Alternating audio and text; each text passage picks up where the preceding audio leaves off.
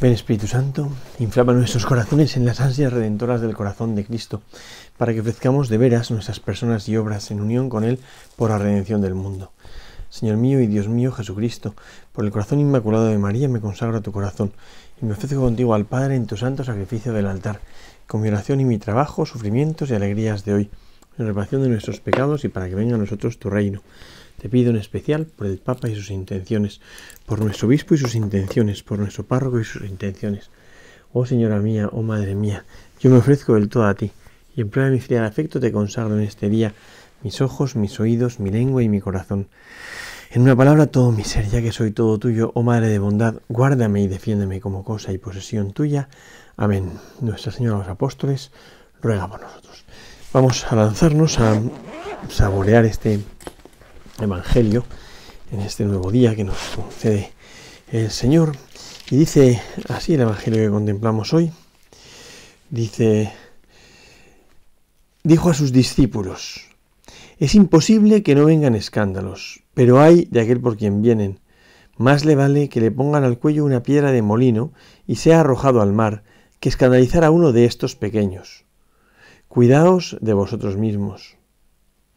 Si tu hermano peca, repréndelo, y si se arrepiente, perdónalo. Y si peca contra ti siete veces al día y siete veces se vuelve a ti diciendo me arrepiento, lo perdonarás. Dijeron los apóstoles al Señor, aumentanos la fe. El Señor dijo, si tuvierais fe como un grano de mostaza, habríais dicho a este sicomoro, arráncate y plántate en el mar, y os habría obedecido. Son tres indicaciones que da Jesús en estas eh, lo que es el paralelo del el discurso eh, de la misión en San Mateo, que, a uno le conmueve, ¿no? le, asombra em, todo este, toda esta, todas esas indicaciones que viene a hacer el Señor. En primer lugar, una cosa muy seria, muy fuerte, que yo siempre que la escucho me da una cierta inquietud, porque porque no se anda con tonterías el Señor, ¿no? Cuando habla del escándalo, del escándalo de los sencillos, del escándalo de los pequeños, ¿no? Porque dice, eh, es imposible que no haya escándalos, es imposible, o sea, eh, cuando, cuando es tan importante el testimonio, claro, el testimonio implica que uno cuente en su vida cómo ha actuado el Señor, pero, pero también es inevitable que el que está dando testimonio no es la Inmaculada Concepción y por tanto, si tiene pecado original, ese pecado original se puede ver, ¿no?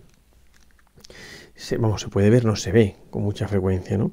Dice, ahora, es imposible que no vengan escándalos, pero hay de aquel por quien vinieren. Y uno dice, pero hombre, eh, si es imposible, claro, al final uno dice, bueno, pues entonces no trae cuenta dar testimonio, o sea, entonces no merece la pena dar testimonio, porque si, es inevitable que haya escándalos y el que escandalice, más vale que le pongan un piedra al cuello y lo tiren al mar, pues, pues quizá la solución es dejar de, dar testimonio, ¿no? Y yo creo que el escándalo no está tanto en que uno sea frágil o en que uno sea imperfecto, porque si en el testimonio que uno da uno reconoce su imperfección y la lucha que está teniendo, cuando luego el otro constata la imperfección no pasa nada. El problema es cuando el testimonio que uno da pretende ir de santo por la vida. Y yendo de santo por la vida es muy fácil que, luego la vida no responda a esa supuesta santidad que uno vive. Y, y por tanto entonces sí que, sí que habría ese momento como de, de escándalo, ¿no? Que es lo que además, lo que además desconcierta. Escándalo significa piedra de tropezar, piedra de tropiezo escándalo en griego, ¿no? Es la piedra de tropiezo, ¿no? Que escandalice a mis humildes hermanos, a los pequeños, ¿no? El Señor ha venido como a, el Señor ha venido a, llamar a los pecadores, el Señor ha venido a acoger a los pequeños, a, los sencillos, y le duele especialmente que se pueda herir esa sensibilidad de los pequeños y los sencillos. Por tanto, dice, más le vale yo, cuando escucho esto, digo, ¿quién puede meditar esto? Que es durísimo, ¿no? Más le vale que le pongan al cuello una piedra de molino y sea arrojado en el mar. Y sea arrojado en el mar. O sea, que se acabe con él de manera drástica. ¿Por qué? Porque escandaliza y porque lo que es piedra de tropiezo, al final eh, confunde absolutamente la misión que le había sido encomendada, que es ser cauce. claro, el que da testimonio es cauce para el encuentro con Dios. Pero si es escándalo, ese cauce se convierte en escándalo, en piedra de tropiezo, en muro. Y se puede escandalizar de muchas maneras, ¿no? Se puede escandalizar, pues, em, haciendo algo que a otro le provoque estupor, le provoque asombro, le hiera en, su sensibilidad, ¿no? Pero se puede escandalizar en el sentido pleno de la palabra de ser obstáculo para la gracia de Dios, ocupando un puesto que no te corresponde, pretendiendo que la gente a la que das testimonio se queden en ti. Y entonces te conviertes en piedra de tropiezo, en escándalo para los demás. y el escándalo hay que acabar con él drásticamente. Más le vale que le ponga una piedra de molino en el cuello y lo tiren al mar. dice, Dios mío, pero, pero qué salvajada es esto, ¿no? Cuidaos de vosotros mismos antes que escandalizar a uno de estos pequeños. Es muy bonito este de cuidaos de vosotros mismos, es preocupaos por vosotros, puede ser, o tened cuidado de vosotros. Porque cuando menos os lo esperáis, eh, usurpáis el puesto de Dios, ¿no? Pretendéis ocupar el puesto de Dios, que esa fue la tentación del Génesis, ¿no? Pretender ser Dios sin Dios, ¿no?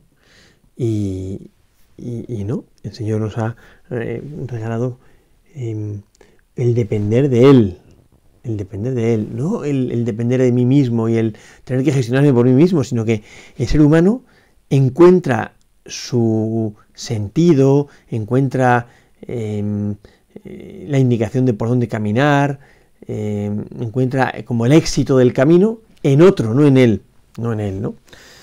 Bueno, entonces dice, cuidados de vosotros mismos. Y viene la segunda de las indicaciones, que es, yo siempre pienso que es muy, muy instructiva, ¿no? Porque dice, si tu hermano peca, repréndelo. Y si se arrepiente, perdónalo. Y si peca contra ti siete veces al día, y siete veces te vuelve a decir, a ir a ti diciendo, me, arrepiento, lo perdonarás, ¿no? La segunda indicación, el perdón. Sabemos, por el Evangelio de San Mateo, que quien pregunta, no San Marcos, perdón, que es de San Marcos, quien pregunta es San Pedro. Dice, si mi hermano me ofende, ¿cuántas veces tengo que perdonarle? Hasta siete veces. Dice Jesús, hasta setenta veces siete, ¿no? Y ese, ese si tu hermano te ofende, repréndelo. Yo a veces pienso, vale, si tu hermano te ofende, repréndelo. Pero si tu hermano te ofende, mira a ver si no eres tú un suspicaz que se ofende por todo. Porque yo creo que esto es importante también. Eso no lo pone. No lo pone en el Evangelio como hemos escuchado, ¿no? pero, pero es importante. Si tu hermano te reprende, si tu hermano te ofende, repréndelo a solas. ¿Mm? ¿Por qué? Porque lo que se busca es la salvación de esa persona. No, no el convencerle, no el resarcirme de una herida, de una ofensa. No, no, no. No se busca el bien de esa persona. Si tu hermano te reprende, si tu hermano te ofende, si tu hermano peca, mejor dicho, es peca, repréndelo. Y si se arrepiente, perdónalo. Y si peca contra ti siete veces al día, y siete veces te, te vuelve a pedir perdón diciendo me arrepiento, lo perdonarás. Qué bonito es, ¿no? Que es no poner el límite al perdón. A mí me encanta cuando leo eh, la bula de la misericordia, misericordia vultus, mm, con, qué, con qué claridad, eh, con qué claridad habla el Señor, ¿no? Y, y con qué claridad se dice como si no hay perdón, sin el testimonio del perdón, dice el Papa, acabaríamos en un mundo estéril, vacío. Por eso es clave el perdón, clave pedirlo y darlo, clave el perdón. Si queremos regenerar la sociedad, si queremos transformar el mundo, es necesario el testimonio del perdón. Y el testimonio del perdón implica, pues que yo no quiero esconderme en lo que soy, ni quiero justificarme en lo que los demás es, ni quiero exculparme, sino que voy con humildad y digo, oye, pues es verdad, perdonad. Es verdad esto que decís, perdonad.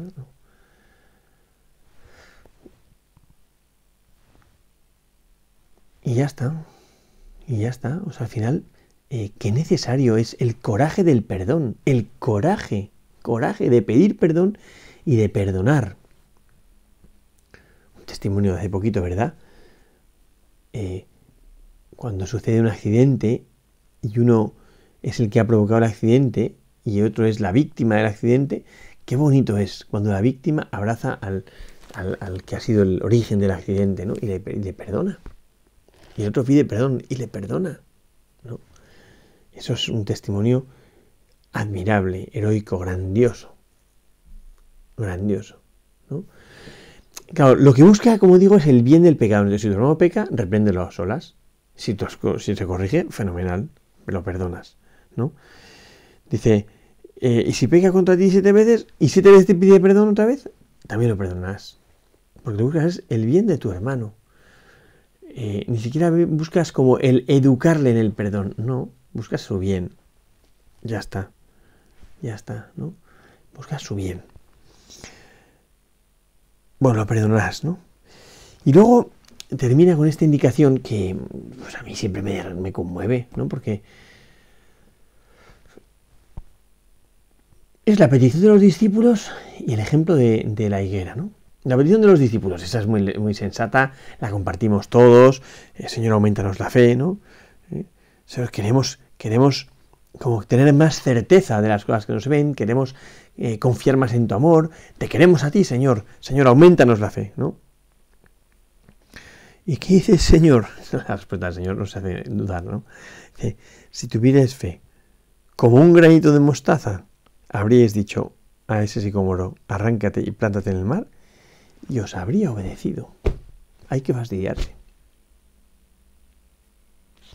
Porque eh, uno tiene como la tentación de constatar si esto es así. Pero, pero tenemos que reconocer con humildad que es que no tenemos ni siquiera el inicio de la fe. ¿no? Tenemos un deseo de la fe, eso sí, eso sí. Deseamos tener fe, eso con certeza. Pero, pero el don de la fe, si tuviera fe como un granito de mostaza, el granito de mostaza eh, es la más pequeña de las semillas, una semilla casi imperceptible, que es facilísimo perder.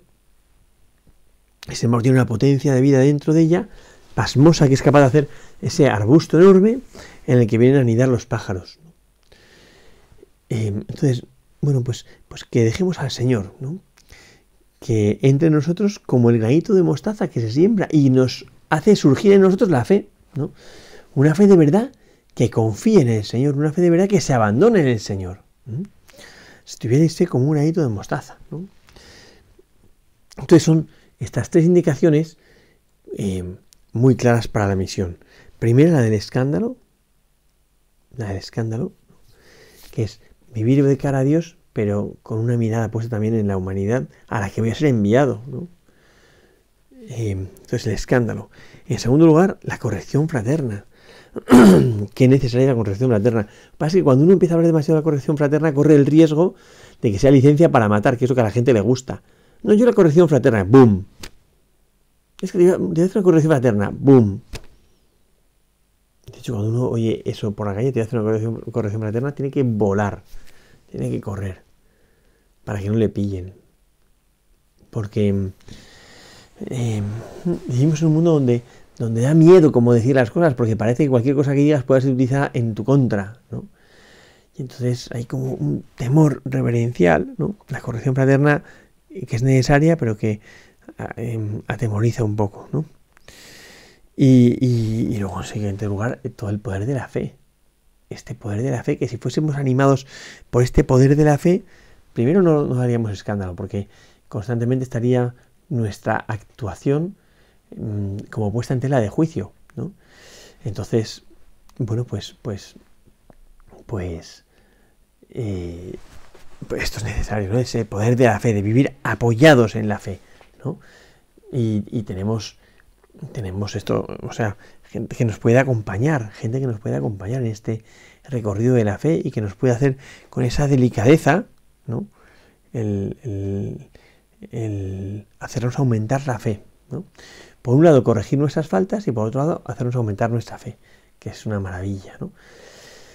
Si tuvieras fe como un granito de mostaza.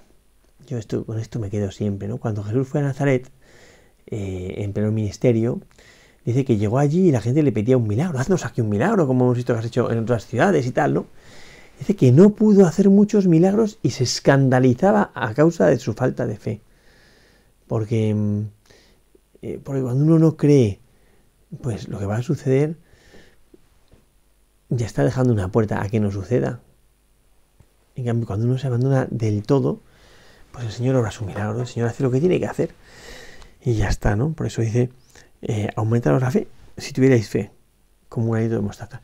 Toda la, la historia de la redención, el testimonio de Cristo en el fondo, es un reclamo para tener fe. Y fe no es el que asiente intelectualmente a unas verdades, eh, no, no, no es una cuestión intelectual. La fe es una cuestión cordial, es que mi corazón se abandona a, la persona amada, es que mi corazón reconoce que hay como eh, un amor muy grande que me capta la atención, que me invita, que me llama, y, la respuesta a ese amor tan grande es, es, la obediencia de la fe, el abandono de la fe, ¿no? el, abandonarse del todo eh, en manos de Dios, ¿no? en manos de Dios. O sea, es un, reconocer que mi vida la lleva a Él. Pues me parece que es, que es precioso. Y esta petición, yo creo que la podemos hacer cada día, ¿no? Señor, aumentanos la fe. Que no es, o sea, la fe no es una especie de depósito que va aumentándose y va llenándose cada vez más. No, no, no es eso. Sino cuando los apóstoles dicen, Señor, aumentanos la fe, es invítanos más adentro en tu amistad. Da un paso más de sintonía, de afecto, de unión. No nos dejes quedarnos como, como en la distancia, sino, sino déjanos acercarnos a ti, meternos en tu corazón, meternos en tu intimidad, que es la mejor manera, desde luego, de superar todas las crisis y las dificultades en la fe, porque como hay una relación tan intensa, tan estrecha, pues, pues eh, todo está bien, o sea, es una guadada al final, ¿no? Bueno, pues ojalá que vivamos con estas, con estas eh, tres características tan necesarias para la vida cristiana, porque eh, porque la vida cristiana no es vivir la vida cristiana yo de puertas hacia adentro haciendo lo que me dé la gana, no es vivir la vida cristiana como algo íntimo en mi interior, eh, que no tiene ninguna repercusión hacia afuera, que no se verifica. No, no, eso no es la fe. Eso no es la fe. La fe hay que tenerla mirando al Señor, pero mirando también a los hombres, como esa fe puente, ¿no? Y eso implica que a veces somos un obstáculo para el encuentro con el Señor de alguna persona. Y tenemos que pedir con humildad perdón tenemos que quitarnos de en medio para que pueda suceder ese encuentro entre esta persona, em, bueno, entre esta persona y Dios que la quiere mucho. ¿no? Es un encuentro de corazón a corazón. ¿no?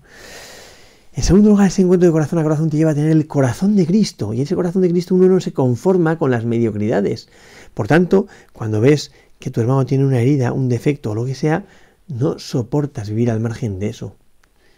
Y uno necesita acercarse, necesita cubrir la distancia, porque es importantísimo, ¿no? Entonces, la corrección fraterna en segundo lugar y en tercer lugar, ese, ese poder de la fe que tiene que estar. O sea, no es una cosa teórica, bonita, ahí, pues por ahí arriba. No, no, no. Tiene que estar. Es una fe real, que se verifica, como diría el Papa Francisco, en el obrar cotidiano. Em, no es solamente pues la fe como algo aséptico, ya está, la fe, algo monolítico que está ahí, y yo lo cojo o lo dejo. No, no. Es el acto de creer en Dios. Y creer en Dios es abandonarse a Él. Mm, mm, o sea, no se puede, no se puede creer en Dios diciendo que uno tiene fe y no le mm, rinde toda su voluntad, su memoria, su entendimiento, todo lo que tiene y todo lo que es para que el Señor actúe, ¿no? Claro, pues si tienes fe como, si como un granito de mostaza, esa es la medida, pero la fe es la entrega, ¿no? Si tuvierais fe como ese granito de mostaza, le iríais a la higuera, desplántate y estás en el mar, y lo haría. Y lo haría. Entonces, yo os invitaría en este día a que le pidamos al Señor que vamos como de cara a Él, que las cosas del mundo que nos rodean, que están bien, pero que no, que no nos terminen de cautivar nunca el corazón, ¿no? que no nos, que no nos, eh, que no nos quiten pues mm, lo central del encuentro con el Señor, sino que de verdad podamos abandonarnos a Él, reconocer que es el centro de nuestra vida, dejarle las riendas de nuestra vida y que nos conceda amar como Él ama, que nos conceda un corazón, esa petición tan bonita que se hace al corazón de Jesús, haz mi corazón semejante al tuyo, ¿no? Pues que nos conceda el Señor un corazón humilde como el de Jesús, que, eh, se convierta en un testimonio del cielo y no en un obstáculo para aquellos que están en la tierra. Gloria al Padre, al Hijo y al Espíritu Santo, como era en el principio, ahora y siempre, por los siglos de los siglos. Amén.